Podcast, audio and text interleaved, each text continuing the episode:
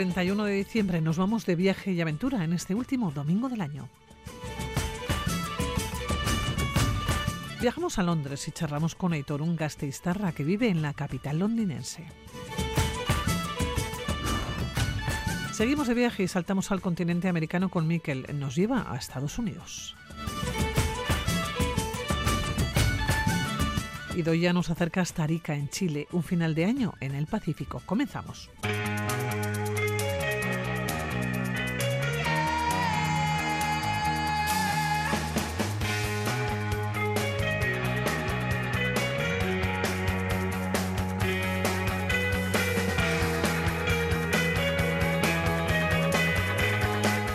Hizo las maletas hace cinco años y puso rumbo a Londres. Quería seguir su camino profesional en las grandes cocinas de restaurantes de, otros países. Así llegó a la capital londinense, donde ha vivido cuatro años. Y en septiembre del 2022 seguía ampliando horizontes, se puso camino a Argentina, cogió un vuelo y se fue a trabajar a Buenos Aires. Este curso volvía a casa y recuperaba su vida londinense.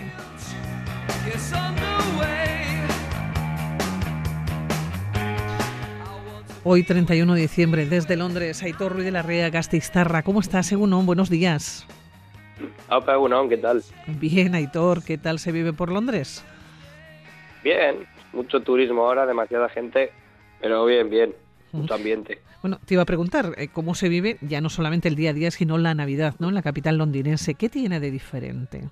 Además de, de todo el turismo, que entiendo que son millones de personas que se acercan allá, ¿no? Pero ¿qué tiene diferente la Navidad allá? Bueno, tenemos ahí el pavo, típico pavo, que se cena siempre. Luego las comidas familiares, todo muy navideño, todo lleno de luces, los árboles, los adornos. Y luego está el, algo especial que se hace aquí, el Boxing Day, que es el día 26, que es el día de todo familiar, fútbol, todo cierra. Bueno, y el 25 de diciembre que cierra toda la ciudad. No se puede ir en metro, no hay autobuses, es un día familiar 100%. Claro, Aitor, ¿cómo pasaste tú el día 25? Fuera de casa, ya estás acostumbrado ¿eh? a pasarlo fuera de casa, pero ¿cómo fue en Londres?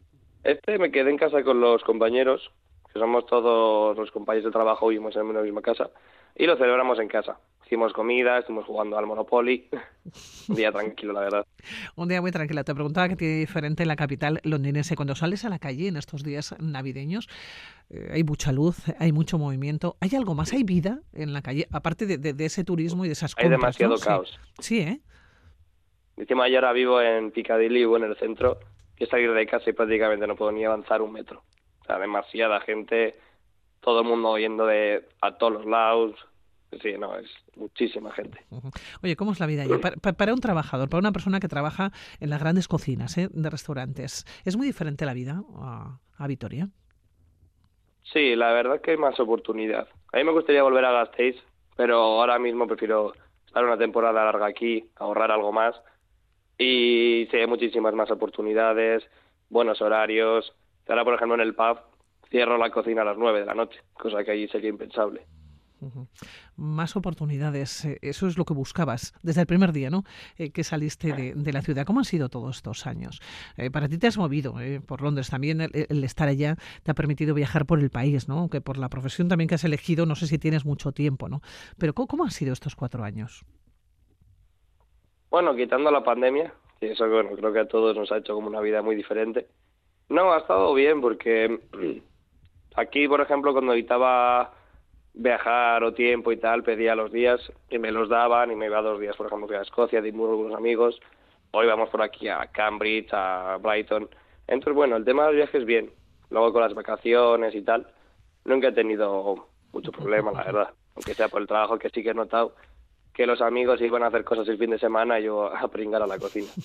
Hay un antes y un después de la pandemia, porque lo has mencionado tú. Eh, la manera de vivir o la manera de relacionarse. ¿En Londres o no? La verdad que aquí no fue como allá. Aquí había muchísima más libertad y muchísima más tranquilidad. Y mientras todo el mundo estaba encerrado en casa, aquí la gente podía salir a la calle, podía hacer un poco vida más normal, que digamos.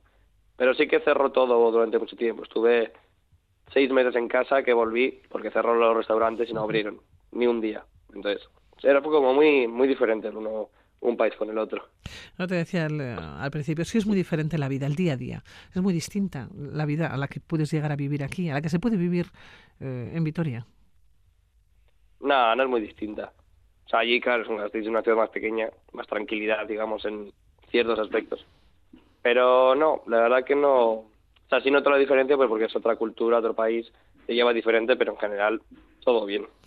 Oye, has mencionado al pavo. ¿Cómo se pone el pavo allá en Londres? Porque siempre lo vemos en las películas, ¿eh? Se pone al horno, pero son esos pavos tan inmensos que vemos que salen, bueno, nos dan impresión siempre que, que, se queda, que, o que se tiene que quedar como un poco seco, no, no lo sé, ¿eh? pero dime, ¿cómo, ¿cómo se pone el pavo al horno para un montón de personal?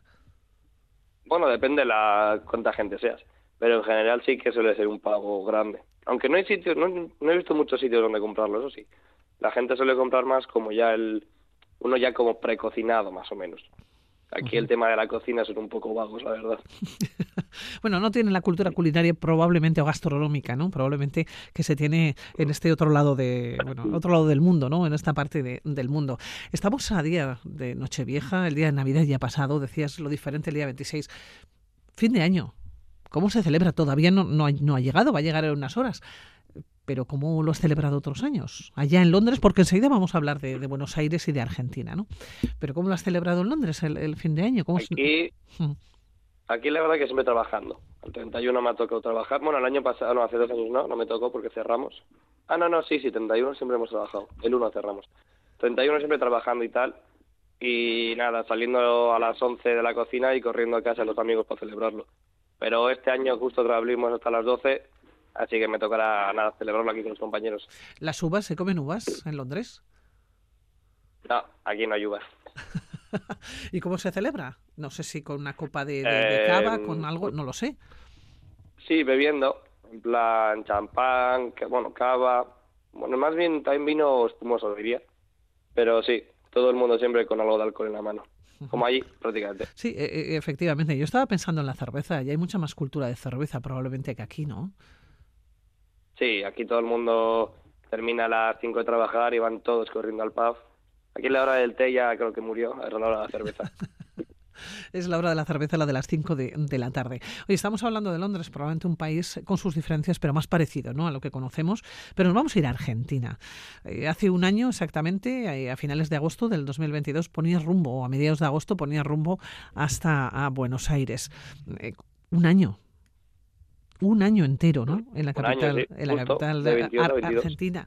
Oye, ¿qué país te encontraste allá y qué país dejaste? Porque un año da para mucho, ¿eh? Bueno, económicamente estaba mal, pero lo fui dejando mucho peor.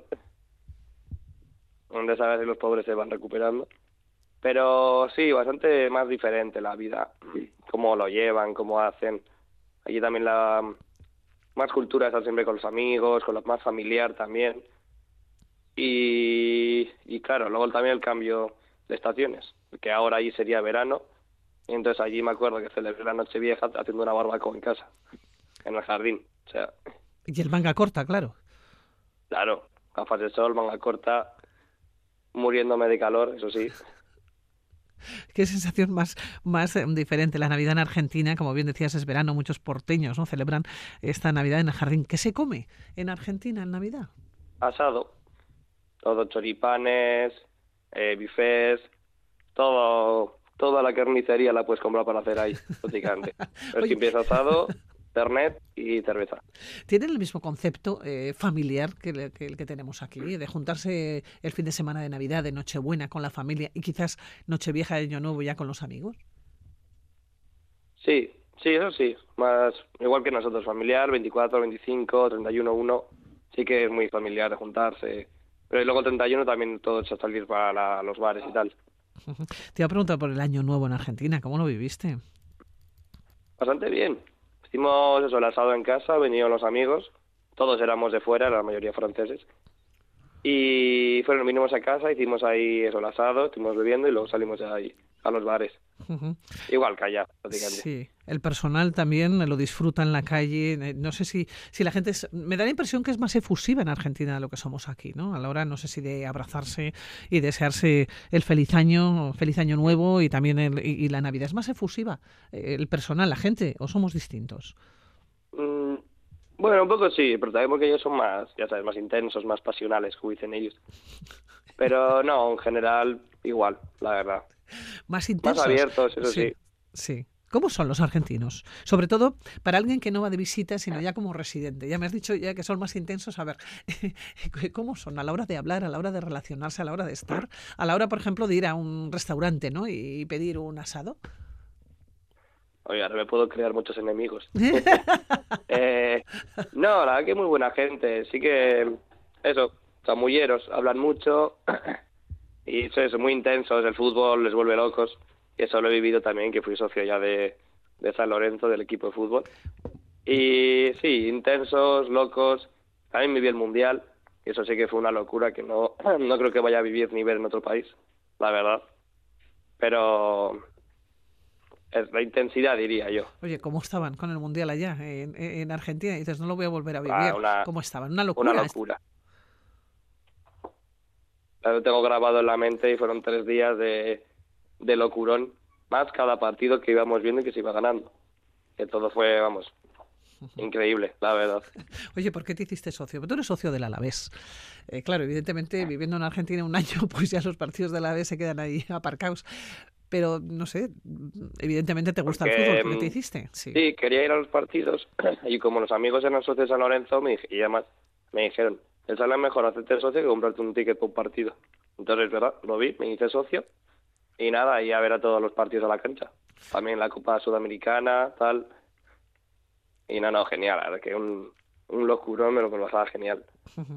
Te iba a comentar que, me dijeras, ¿no? Que ¿Cómo es Argentina después de, un año? ¿no? ¿Cómo funciona? Hablamos de un gran país inmenso, con muchos puntos diferentes, eh, con muchos lugares que yo creo que, que, no hay en otros, en otros países. No tiene nada que ver el norte con el sur, el este con el oeste. ¿no?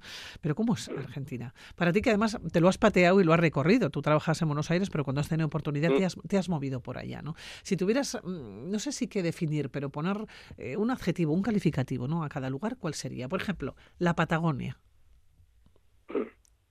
Bueno, que cada sitio es diferente. Entonces, me quedo con todos, pero porque no podría elegir uno, porque es que no es que sean parecidos, es que son totalmente diferentes. No tiene que ver, ¿no? Y nada, la verdad que un viaje increíble. Para mí, el mejor viaje que he hecho hasta ahora y un país de 10. Un país Caótico, eso sí, mal llevado, como bien sabemos todos, pero no, de 10, la verdad. La Iguazú, Suaya, el Perito Moreno, cada, cada cual tiene su magia allá. Cuando llegaste al Perito Moreno, porque la, vista o, la visión, yo no he estado nunca, pero cuando veo las imágenes, me parece algo absolutamente espectacular. Cuando viste el Perito Moreno no habías visto nada igual. Y has viajado, Aitor, te has movido por el mundo, pero no habías visto nada igual. No, la verdad que nunca había visto uno. Y estaba viendo desde la distancia porque vas recorriendo el, el lago, el río. Eh, entonces lo vas viendo a la distancia, una cosa blanca enorme, que es una pared de hielo, y luego te acercas y es como, wow, impone, es enorme. ¿Y la Patagonia Ushuaia? Dicen que es el fin del mundo, o uno de los fines del mundo, ¿no?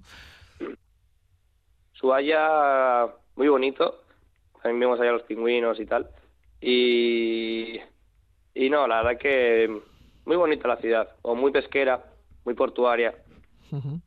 Y luego la Patagonia, bueno, la recorrimos en autobús, tuvimos 20, ocho horas en un autobús metidos de, de sur a norte.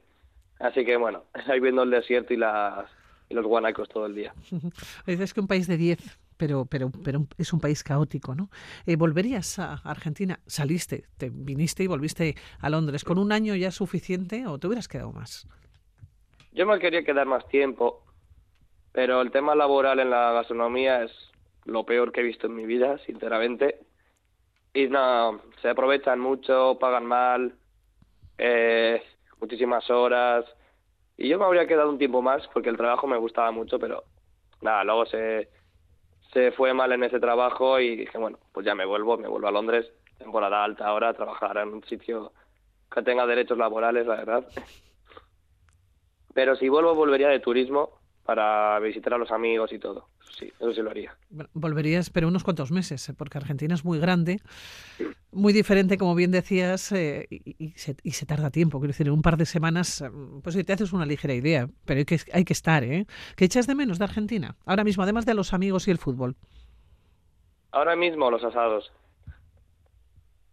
Oye, pero tú tienes... Ahí el comer un choripán, tal. Aquí lo echo de menos, intento buscar ahora donde puedo comprar y lo, todavía no he encontrado. Pero sí, un buen choripán, hay un sándwich de bondiola, tal. La comida, la verdad que la comida echaría de menos. Tú eres buen cocinero. Ya solamente hace falta encontrar los ingredientes para hacerlo, ¿no? Sí, es lo malo, que aquí no encuentro. Así que Decíamos tengo que, buscar alguna carnicería especializada. Que la cultura gastronómica, desde luego, es muy diferente. Hoy, 31 de diciembre, ¿vas a echar de menos Argentina? ¿Vas a echar de menos Gasteiz? ¿Vas a echar de menos un poco todo? ¿O el trabajo es que te va a comer hasta las 12? No, sí, sí que echo de menos. Ya ver ahí a la familia, a los amigos que salen por ahí y tal. Bueno, que hay aquí también, sí, con otros amigos, los que no están allá. Pero sí, siempre se echaba un poco de menos. Bueno, pues eh, Aitor, cuando vuelvas a Gasteiz, ya sabes, tienes una cita aquí en la sintonía de Radio Vitoria para darte un abrazo, que te vaya todo muy bien, Urte Berrión. Muchas gracias. Aitor. Urte Berrión, bye. Y que, y que disfrutes lo máximo posible. Un besito y un abrazo desde aquí. Un beso, un abrazo, nos vemos. Agur, agur, Aitor. Agur, agur.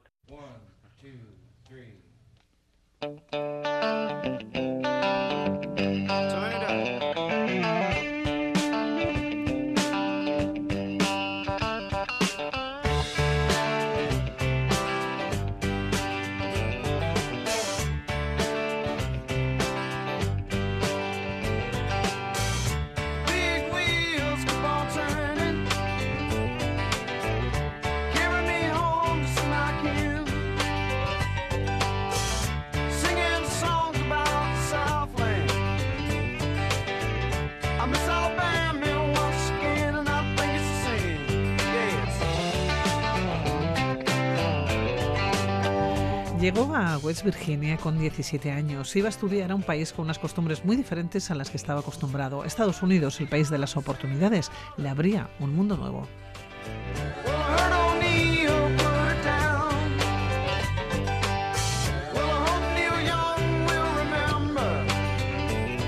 Les hablamos de un lugar histórico en el sur del país, eh, cuya capital es Charleston, limita al norte con Pensilvania, al noreste con el río Potomac y al sur con Virginia.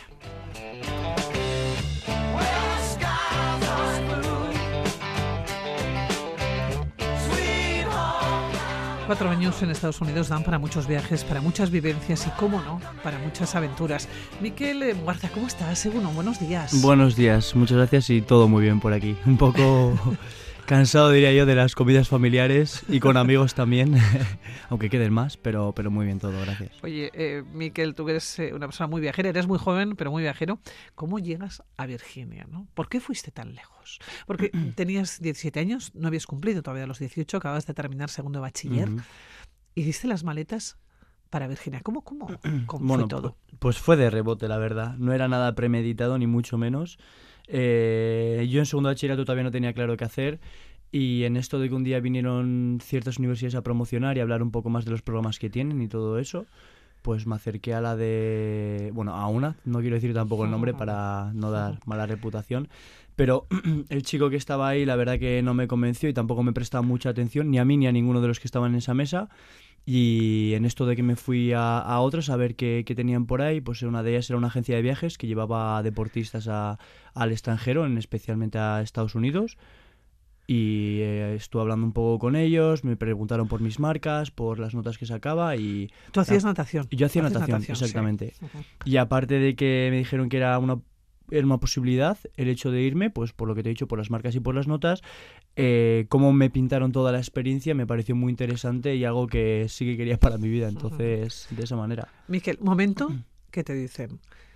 Llegas a Estados Unidos o existe la posibilidad de Estados Unidos, pasa a Virginia. ¿Qué pensaste? Yo no sé si sabías dónde estaba Virginia exactamente o lo miraste en el mapa. Lo miré, lo miré. Bueno, una vez que ya me dieron el OK desde la universidad y que me querían ahí, eh, sí que sí que bueno, reflexioné un poco acerca de ello, pero tampoco tanto porque para mí segundo bachillerato fue un año bastante movidito, ya que, bueno, es el último año en el colegio, tienes, que, hacer la selectividad. Era un año eh, muy demandante a nivel competitivo.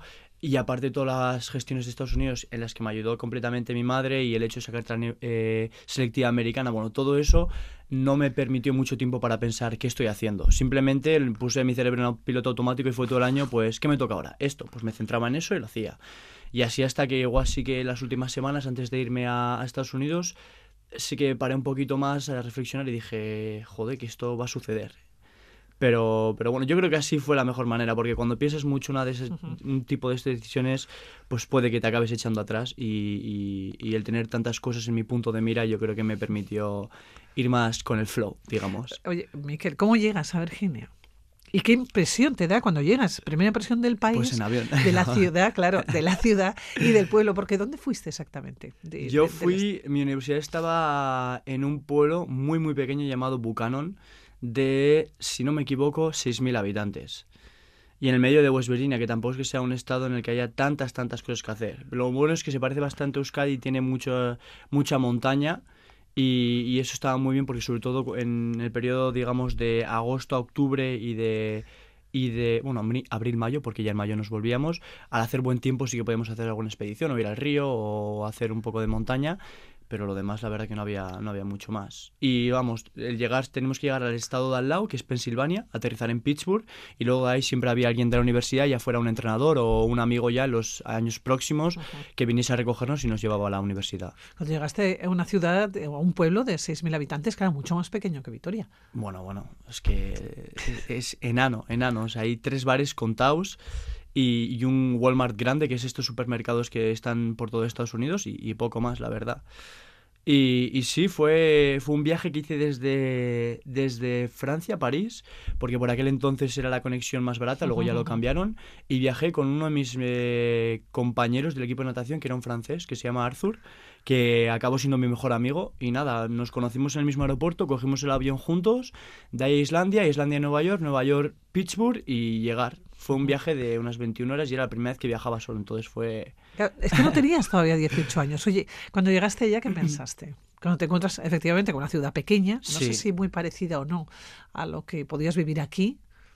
Para nada, para nada, completamente diferente. Lo que pasa que no tuve, digamos, primera impresión porque, ya te digo, fue un viaje muy largo, llegué a la universidad, pues bueno, salí de, de París a las 7 de la mañana y aún habiendo 6 horas menos ahí, llegué igual para las 11 de la noche, me estaba esperando parte del equipo de natación, donde me dieron la bienvenida y me acompañaron a mi habitación y una vez llegara ahí, pues, pues sí que igual pensé, bueno, pues es esto, aquí es donde voy a estar viviendo los siguientes cuatro años.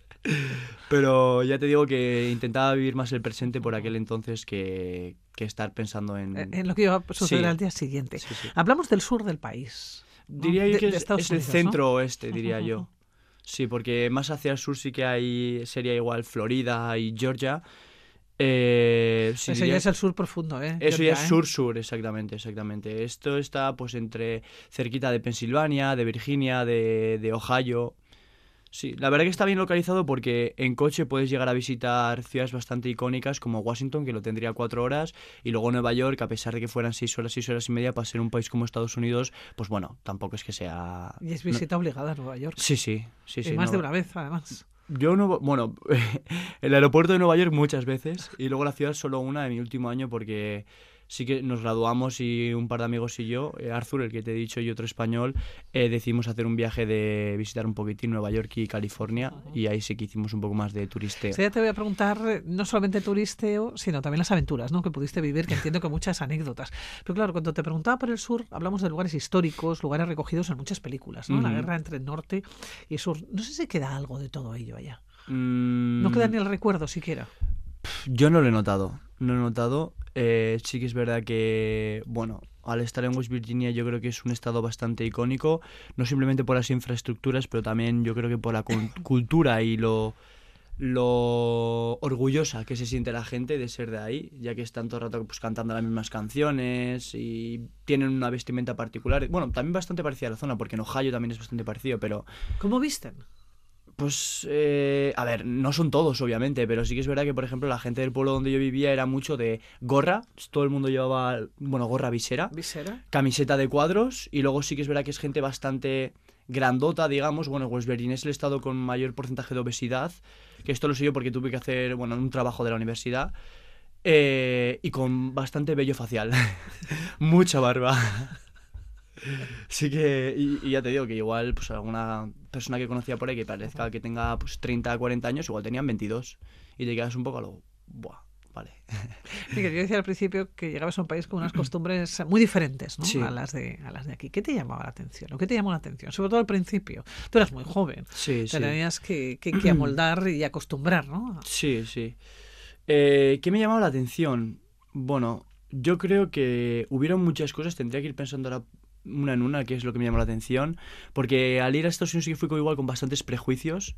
Sé que había consumido un poco de, de co- contenido americano en YouTube y todo, y bueno, y estas plataformas, pero que es un contenido más que proviene de California y de lo bonito de California, y cuando llegas a un estado como West Virginia, que todo es completamente diferente, sí que es un poco más shock de realidad, diría yo.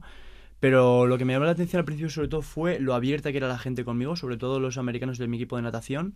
Aunque luego poco a poco con el tiempo me di cuenta de que personalmente, y también coincido con otros amigos que, hemos compartido esta idea, de que no llega a conocerles tanto. Es más eh, lo abiertos que son al principio contigo y lo, y lo bondadosos y lo que intentan ayudar en todo lo que sea, como lo que te he dicho, de que te vengan a recoger al aeropuerto, pero luego, eh, de- después de uno o dos años, pues sí que es verdad que igual me he dado cuenta de que tampoco sabía tanto de ellos, de cómo se sentían, de, de su vida privada. Era más que nada una relación de amistad en la que llegaba a un tope y tampoco llegabas a indagar mucho más. Entonces, sí, eso, eso diría que fue igual lo que más me llamó la atención. Oye, el pueblo en el que vivías decías tres bares y Sí, una especie de grandes almacenes o un gran supermercado. Sí, claro, sí. allá no hay tienditas pequeñas. Quiero decir, la tienda que tú conoces, el ultramarinos de toda O sea, la no, la carnicería. Hay. No, no, carnicería no hay, desde luego. Eh, ni pescadería ni nada por el estilo. Sí que había. Si me pongo a recontar, eh, a ver, restaurantes igual habría como unos 4 o 5, o igual alguno más, pero también no eran como Domino's Pizza y estas cadenas de comida rápida, McDonald's. Eh, luego había una tienda de ropa que era un rastrillo de segunda mano que encontraba ropa muy buena. De hecho, yo he ido alguna vez con mis amigos, igual te cogías algún polo de marca y que estaba por 5 dólares o algo así. Así que no está nada mal. Y luego, pues alguna tienda de piercings, tattoos y alguna cosa. Farmacia, obviamente. y, eh, Pero sí, había bastante poco que hacer. Pero las grandes eh, compras las hacéis en, en esos grandes almacenes. Sí, sí, ¿no? en Es tal y como lo vemos en las películas que la gente va con el coche. O sea, que hay distancias Sí, enormes entre, entre dónde se vive y dónde se Sí, compra. bueno, a ver, yo personalmente al vivir en un pueblo tan pequeño podía haber ido andando, pero aún así mi universidad estaba en una esquina del pueblo y el Walmart estaba en el otro, entonces igual andando tenía fácilmente pues 40 minutos. Fácilmente, fácilmente. Y eso en un pueblo tan pequeño, así que, bueno, yo he tenido amigos que han vivido en una universidad que está a una hora de la mía, que es como la grande del estado, que ahí sí que viven igual 30.000 eh, estudiantes, y hay coche para todo. Igual también dependerá de la universidad qué tal esté comunicada entre sí, pero en esta que era casi todo carretera, o tenías coche o, o estabas un poco jodido, la verdad. Oye, cuatro años viviendo en el, en el país, eh, te dio para viajar, Sí y para no. conocer los alrededores, ¿no? Sí, los alrededores sí, poquito, pero sí. Eh, sobre todo Ohio, Virginia y Pensilvania, sí. Bueno, Pensilvania de hecho porque siempre aterrizaba ahí, entonces la ciudad de Pittsburgh la tengo bastante conocida. Pero luego poquito más. De Estados Unidos solo visité mm, Nueva York y California en mi último año cuando ya nos graduamos, de que dos amigos y yo decidimos el visitar un poco más eh, Estados Unidos y luego em, sobre marzo hay un- una semana que es el Spring Break que, tienen todas las universidades. Siempre va igual variando de semana en semana, pero... Y ahí aprovechamos a visitar Cancún el primer año y Punta Cana el segundo. Y luego ya el tercero, que fue en 2020, pues eh, hubo COVID. Y en esa misma semana que ese año de- decidimos no ir a ningún lado, pues tuvimos que volver a España. Oye, Miquel, estamos hablando de, de ese viaje, es una aventura, ¿eh? sin lugar a ninguna duda de, de vida. Si tuvieras que quedarte, no sé si con algún momento, con alguna aventura que te tocó vivir dentro de la propia universidad, probablemente, ¿no? Sí. O, en, tu, o en el pueblo, ¿cu- ¿cuál sería? ¿Alguna que te venga así rápidamente a la cabeza? Quizás con la misma población de, Bueno, de- de allá, ¿no? Sí, Te a ver. preguntarían de dónde eras, no sabrían. Pero es que la cosa es que en las universidades americanas, no sé si en todas, en la mayoría desde luego hay un montón de, de internacionales, un montón. Sobre todo, diría yo que todos ellos eh, están ahí becados por eh, algún deporte y no era diferente en mi universidad. Yo la mayoría de los amigos que tenía eran tanto españoles como griegos y franceses y todos estaban pues en el equipo de tenis, de fútbol o de, o de natación. Entonces... Tampoco había tanta curiosidad por parte de los americanos porque ya veían muchos de, de los internacionales. Pero obviamente sí, la gente que era más cercana pues sí que te pregunta dónde vives, qué tal es la vida allí. Eh, me lo puedes señalar en el mapa porque muchos de ellos también igual son un poco ignorantes de dónde está, tu- precisamente igual no España, pero sí igual un griego o, o un polaco que está en la universidad, pues igual Polonia no lo ubican para nada en, en Europa. Entonces, pues sí que han, estaban un poco curiosos de eso. Pero España se conoce bastante bien. Estaban no compartidos. Oye, ¿la anécdota cuál sería? Son cuatro años. La anécdota, pues yo te diría que igual un momento así que tampoco sea muy alocado, que con el que me quedo yo sería mi primer año cuando ganamos la conferencia con el equipo de natación, que me pareció bueno, fue un año bastante inspirador porque fue el año que mejor equipo teníamos, ya que luego el presupuesto del equipo bajó y no pudieron traer tantos buenos nadadores.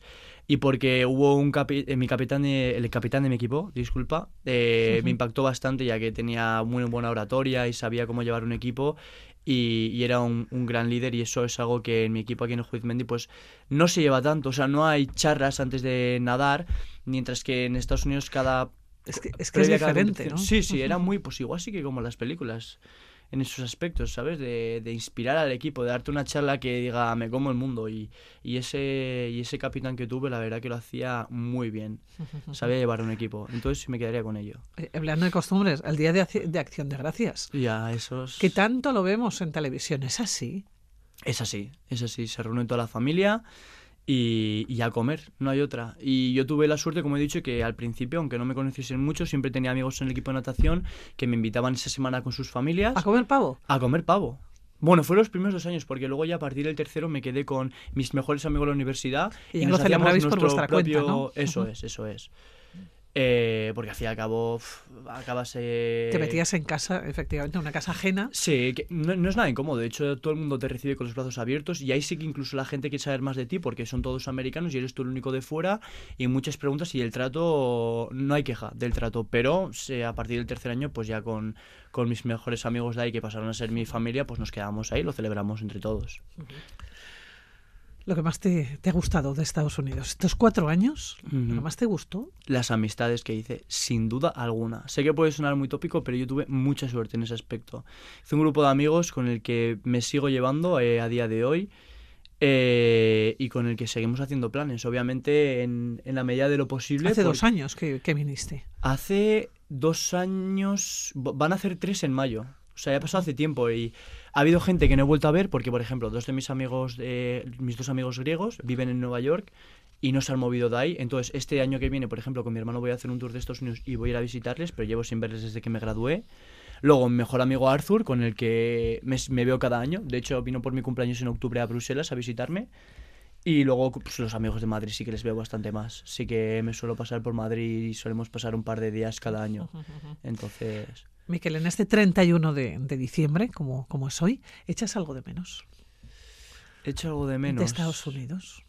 Bueno, allá seguro que echaste muchas cosas de menos. Eh, sí, de aquí, De, de, casa. Pero cuando estabas allá. Bueno, sí, seguro que sí. ¿Qué echas de menos de Estados Unidos? Pues yo te diría igual el estilo de vida. Porque ahora que estoy trabajando sí que es verdad que... Estás trabajando además también fuera, estás en Bruselas. Eso es, eso es. Pues yo creo que ahora también igual me acuerdo un poco más de cuando era un estudiante de esa vida sin tantas preocupaciones o responsabilidades, diría yo, eh, que por aquel entonces se basaban solo en estudiar y, nadar, que al fin y al cabo era, bueno, lo segundo era lo que me gustaba, lo primero es lo que tocaba, pero, pero bueno, tampoco era con una exigencia muy grande y siempre lo hacía acompañado de amigos que también algunos estaban en mi clase, entonces igual en el pasado no, para, no me paraba a valorarlo tanto, mientras que ahora igual lo pongo en perspectiva y digo, bueno, pues estaba muy bien ahí. Y eso es lo que yo creo que echaría más de menos, porque ahora pues, tengo otro estilo de vida, vivo con mi novia en Bruselas y es todo más eh, en familia, digamos, mientras que antes, pues, no sé, yo creo que siempre echas un poco en falta lo que no tienes. Y igual también por aquel entonces, pues también buscaría un poco más el asentarme, el estar un poco más eh, cerca de mi familia, que era justo lo que no tenía, porque lleva con ese estilo de vida cuatro años, que no es poco. Y ahora que llevo tres años sin ese estilo de vida, pues digo, bueno, pues igual un, un mesecito... ¿Te gustaría volver? A Estados Unidos. Sí, me, uf, no sé. grandes temporadas. Ahora estás en Europa. Sí, sí. Pero mucho tiempo. ¿Te gustaría? Mm, depende, depende, depende. Ahora mismo no. Y luego en un futuro no sabría decirte porque, bueno, pues depende de quién estuviese por ahí. Si fuese sin alguna relación que ya conozca y sin ninguna, obviamente, oferta de trabajo sugerible, pues desde luego que no porque también me he dado cuenta de que para mí mi prioridad antes y ahora es estar cerca de mi familia y tener esa accesibilidad de volver y verles cuando, bueno, cuando se me permita en el trabajo, pero también cuando yo quiera. Y eso en Estados Unidos no sucede porque... Porque hay mucha distancia, ¿no? Hay mucha distancia eh, y tampoco, ya no solo también por el precio del vuelo, sino porque, oye, uno mismo también le cansa el pegarse un viaje de 18 horas ida y 18 horas vuelta. En el mejor de los casos si no hay retrasos. Entonces, pues no es tan fácil pero, pero bueno, tampoco voy a decir nunca. Nunca se sabe, nunca se sabe. Bueno, Miquel, pues nos lo seguirás eh, con tanto darte las gracias por haber venido esta mañana de domingo aquí a la sintonía de Radio Vitoria a este, a este programa. Una aventura, ¿eh? Sin lugar a ninguna duda, desde los 17 años dando vueltas por el mundo. Y muchas más que quedan. y muchas más que nos vas a contar. Miquel, darte las gracias. De nada, hombre. Cuídate. Ah, y Urte Berrión, ¿eh? Y Urte Berrión, sí, señor. ahora, ahora.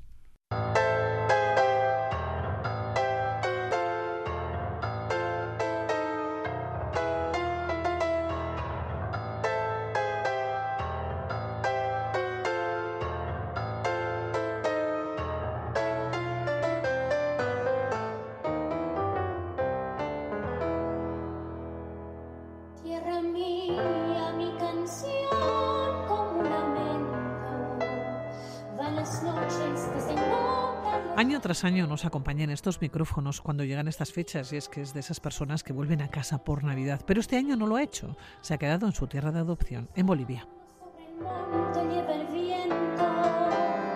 Es tu cielo de un azul inmaculado, son tus flores de un perfume sin igual. De lado En Bolivia en Navidad, eh, pero hoy, último día del 2023, Nochevieja, vamos a viajar hasta Arica, en Chile. Y es que nuestra invitada ha decidido saludar al nuevo año desde la playa.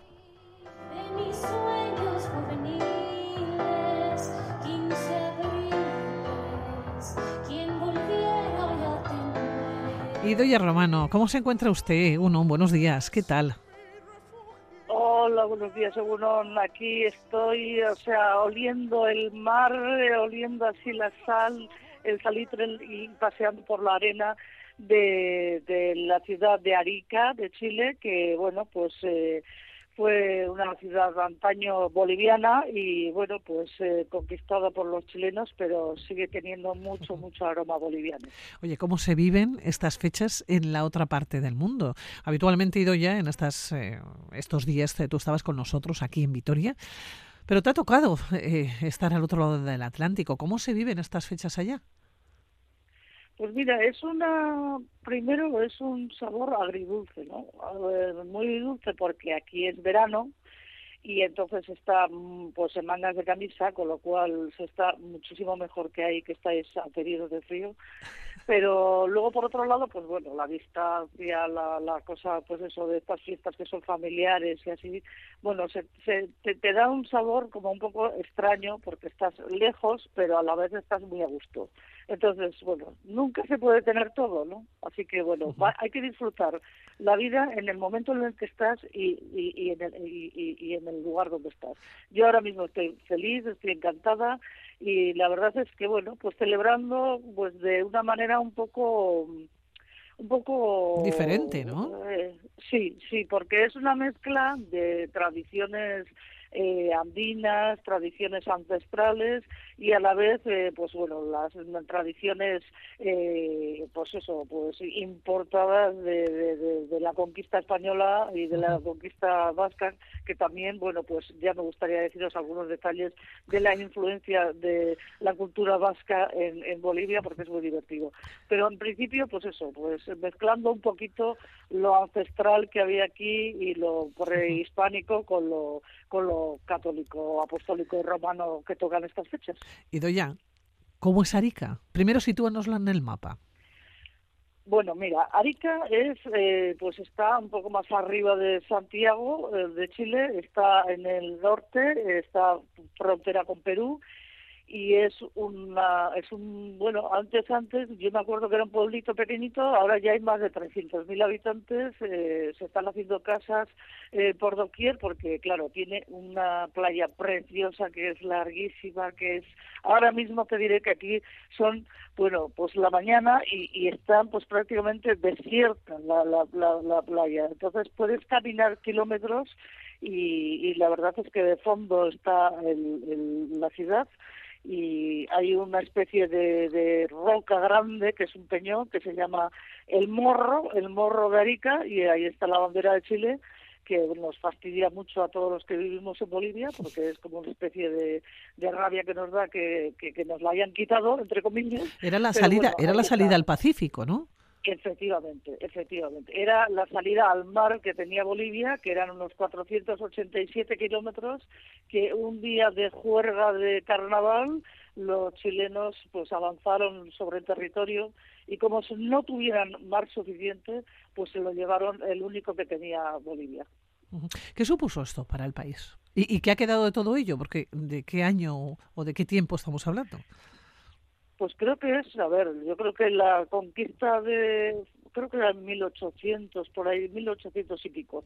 Pero para, para, para Bolivia ha supuesto, pues eso, pues prácticamente el, ser un país que llaman aquí que es un, es un país mediterráneo, porque está rodeado de tierra, y, y, ha supuesto una gran gran derrota económica porque imagínate el no tener acceso a sacar sus productos eh, vía vía vía marítimo no entonces ha sido un empobrecimiento brutal del país. Cosa que ya eh, en fin era llovido sobre mojado. Estamos en Arica. Oye cómo cómo llegas desde Bolivia bueno desde Bolivia desde La Paz porque tú vives en la capital. Sí, yo vivo en La Paz y bueno, ha sido, bueno, un poco, un poco, la verdad, eh, un poco costoso el viaje. Te diré que nos ha costado más, más o menos 13 horas. Son 400 y pico kilómetros que nos deberían de costar, bueno, pues eso, como mucho 6 horas. Pero el tema es que eh, sales de La Paz, eh, pasas por el Alto, la capital que está ya en el altiplano, y de ahí pues prácticamente vas por, por toda la zona del altiplano, que es bellísima, ves todo el altiplano, las vicuñas, las llamas, todo el más o menos el, el ecosistema altiplánico que es alucinante, que es bellísimo. Y luego, pues eh, lo que ves mm, para salir del país es al gran, gran, gran monte eh, tremendo de 6.500 y pico metros que es el Sajama. El Sajama es uno de los, eh, creo que es el monte más alto de, de Bolivia y es el que marca un poco la frontera entre Bolivia y Chile. Entonces, eh, bueno, este Sajama lo hemos visto nevadísimo, precioso, que te daba una majestuosidad tremenda. Y luego pues la frontera. Y ahí es donde empiezan todos los problemas porque la burocracia los papeles la espera y toda la cantidad de camiones de, de, de containers de todo se bloquean allí. Y ahí sí que hemos tenido que esperar unas cuatro horas para hacer papeles y poder salir y, poder adentrarnos en Chile. Yo creo que la, la política, la verdad, eh, de fronteras es, es, es, terrible, sobre todo con Chile, y pues Chile pues hace muchísimos obstáculos para, para, para poder tanto salir las personas y entrar en Chile como, como meter mercadería y cosas así. Es muy, muy muy cansino. Pero bueno, luego llegas y justo Te encuentras un, paraíso, ¿no? Te encuentras. Sí, es precioso, es alucinante. Yo creo que el Sajama es como imponente. Pero luego, curiosamente, pasas del altiplano, de la cordillera de los Andes, del Sajama, y de repente te encuentras de, prácticamente ya cuesta abajo, porque estás o sea, a unos 5.000 metros, ya te vas bajando, bajando, bajando y te encuentras con todo el desierto de Arica. Y entonces te encuentras con montañas y montañas y montañas de arena desértica, que es eh, también súper eh, chocante la, la, la, escena, y ya vas bajando las laderas de, de todo el desierto hasta que justo llegas a la costa. Arica está prácticamente está de frente al mar y de espaldas tiene pues las montañas de desierto total y absoluto. Son imágenes muy, muy, muy... Todas ellas muy extremas, claro, porque esto es un país extremo. Es una ciudad conocida, Arica, sí. Eh, quiero decir, ¿es muy conocida entre los bolivianos, por ejemplo, o entre los chilenos, Arica? Sí, prácticamente yo creo que eh, Arica es la playa de los bolivianos. O sea, tú aquí caminas y nosotros ya hemos empezado a ver gente conocida. O sea, ¿sabes? De la Eh, prácticamente es el recurso que tenemos más cerca, que en teoría debería estar entre 5 y 7 horas de distancia, y es el recurso más eh, anhelado en verano, en las fiestas de verano para todos los bolivianos. Arica, hay una ciudad al lado que es Iquique, más o menos estas dos ciudades son las más conocidas para que la gente recurra al mar en Bolivia, ¿no? a, unas, a unos cuantos días de, de, playa. Una ciudad, decías, de unos 300.000 habitantes, pero que tú recordabas cómo era, bueno, pues una ciudad mucho más pequeña. ¿Qué ha pasado con Arica para que haya tenido semejante expansión? Bueno, pues te diré que me he quedado abrumada porque ya en la entrada de Arica he visto miles y miles y miles de edificios eh, de estos que nos encantan, acosados, de estos horribles, y son adosados de estos que de playa, que son de, pues yo creo que hay muchísima muchísima casa, pues eso, pues, pues de estas que llaman de playa, de segunda residencia para las para algunos chilenos para alquilarlos en temporada y cosas así, ¿no? Hay mucha cultura ya de alquiler de playa y estas cosas. Y luego te diré una cosa, que es una es una zona de tsunamis también. O sea, eh, y no sé, a mí me parece que las playas que están, o sea, que las casas que están poniendo están muy cerca de la orilla, no sé. El día que haya un tsunami, todos, se dice que todos suben hacia la montaña de, de desierto de atrás. Oye, Idoya, estás en Arica, estás eh, bueno, en pleno verano, aquí en pleno invierno, para celebrar las Navidades. Eh, no, choca mucho estar allá en verano? Claro, ¿qué es lo que se come? Por ejemplo, la comida es diferente. Sí, bueno, es muy divertido porque, claro, es que toda la mitología y toda la cosa occidental pues nos ha invadido con el Papá Noel, con los con los pinos y con todas las historias. Y entonces es muy divertido estar aquí en camiseta de tirantes, pantalón corto, eh, con el bañador para dar un paseo por la playa y, ver pues esos anuncios de, de Papá Noeles por todos lados todos abrigados y todos con trineos y cosas así. Es una cosa que es un shock que no me deja a mí nunca de... Yo no sé por qué no tenemos, eh, no sé, un, un imaginario de, de, de, alguien, de algún personaje que esté un poco más en bañador o así. Bueno, habrá que buscarlo, Edoya, todo es cuestión de buscar. Sí, sí, no sé, alguna cosa de, yo no sé, aunque sea brasileño, que es lo más cercano, así, no sé, un alguien en bañador. Porque de verdad que aquí es muy chocante ponerse Papá Noeles en los coches. ¿Cómo vas a celebrar el fin de año? Te quedan horas, nos quedan horas, a nosotros menos que a ti, porque evidentemente eh, para ti todavía es muy pronto a la mañana, eh, pero ¿cómo se celebra ya el final de año? ¿O cómo está? no pues sé si en Arica está, mm, está la ciudad está galar, eh, engalanada o con muchos adornos o con luces. ¿Cómo se celebra ya? Sí, bueno, el fin de año es una cosa muy, muy, muy así como eh, muy tranquila, se come así por fuera, se, se va a pasear y tal, y luego lo que sí que es muy típico son los fuegos artificiales en la playa, que es así tipo la concha, pero así... Pero en el Pacífico, claro. Claro, entonces, bueno, dicen que hacen así unos fuegos artificiales tremendos en la orilla, pero bueno, pues no es una no es una fiesta así, es como más más eh, no, está religiosa ni nada de eso, o sea, es como más así, como para disfrutar simplemente y, echarse, pues eso, alguna copa o alguna cosa eh, para celebrarlo y... Y, poco más, ¿no? Oye, ¿y la comida? ¿Hay algún plato típico? Ya no sé si para ahora, para pasar el año, Nochevieja, estamos hablando que estamos ya en Chile, pero tú la Nochebuena, eh, Navidad, la pasaste en La Paz. No sé si hay alguna comida especial que se repita y si cambia, y si cambia mucho la Nochebuena de la Nochevieja. Bueno, sí, eh, Nochebuena sí, es totalmente, es una mezcla, es una especie de, de, absorción de lo ancestral y lo prehispánico y con lo católico, ¿no? Y lo, español. Pero bueno, en realidad en Nochebuena eh, hay muchísimas, muchísimas tradiciones, muchísimas cuestiones más, más, eh, de, por ejemplo, yo que sé, en Nochebuena hay ciertas comidas que son muy tradicionales. Una de las comidas que son más tradicionales son los eh, la picana. La picana que es una comida que es una mezcla que para mí es una bomba porque la verdad es que no no me no me da el estómago para tanto, pero la idea es que es em, eh, a ver te diré es mm, es fuerte, un caldo un caldo un caldo bastante picante medio dulzón, así que lleva las mazorcas estas de maíz que se llaman choclo, llevan carne de res, carne de pollo, carne de cordero y luego zanahorias, tomates, cebollas, papa y luego también algo de vino. Eh, generalmente es muy muy rico y se come como tradicional cena de noche noche, Buena. no, no, de Navidad. De Navidad. Y, y, luego pues eh, se come mucho, por ejemplo, como en la zona andina y así es muy típico comer buñuelos y chocolate.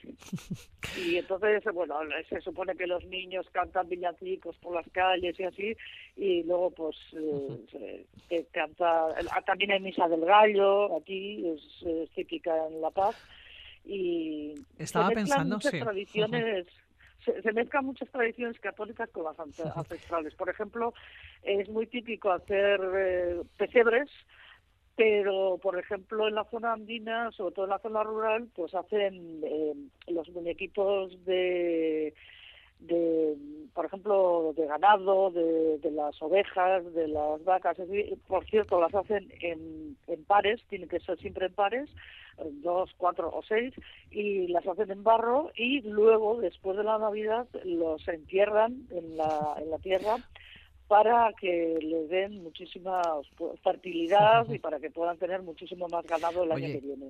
la idea es estaba pensando sí, que, que, este año te quedas la idea es ¿Qué? Dime, dime. Sí, que este año te quedas sin uvas. Sí, lo de las uvas no, no se estila aquí, porque lo de las uvas te diré que es un invento de los eh, empresarios catalanes del vino y del, del cava y entonces como que aquí no ha llegado. bueno, a ver, ha llegado porque alguno que querrá imitar a los españoles y así, me imagino que alguna cantaleta de uvas y así, pero aquí no se estila.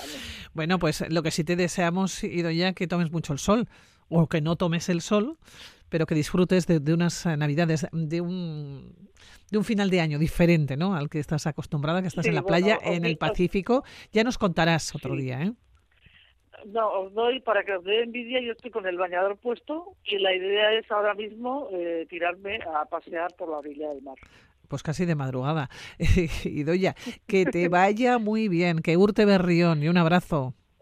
Verdín, Verdín, y que os vaya bien y que, bueno, pues que paséis el año al año así, que todo o todos vuestros deseos se hagan realidad. Lo mismo, Idoya. Un abrazo desde aquí, desde Gasteiz. Agur. Agur. Don't know much about history. Don't know much biology. Don't know much about a science book. Don't know much about the French I took. But I do know that I love you. And I know that if you love Con la música de Sanku, que dejamos los viajes, dejamos las aventuras, pero recuerden que volvemos dentro de siete días. Don't know much trigonometry. Don't know much about algebra. Don't know what a sliding rule is for. But I do know one and one is two. And if this one could be with you, what a wonderful world this would be. Now, I don't claim to be an A student, but I'm trying to be. For maybe by being an A student, baby, I can win your love for me. Don't know much about history. Don't know much biology. Don't know much about a science book. Don't know much about the French I took. But I do know that I love you. And I know that if you love a wonderful world this would be. La ta ta ta ta ta ta. History. Mm-hmm. Biology. Well, la ta ta ta ta ta ta ta. Science book. Mm-hmm. French I took. Yeah, but I do know that I love you.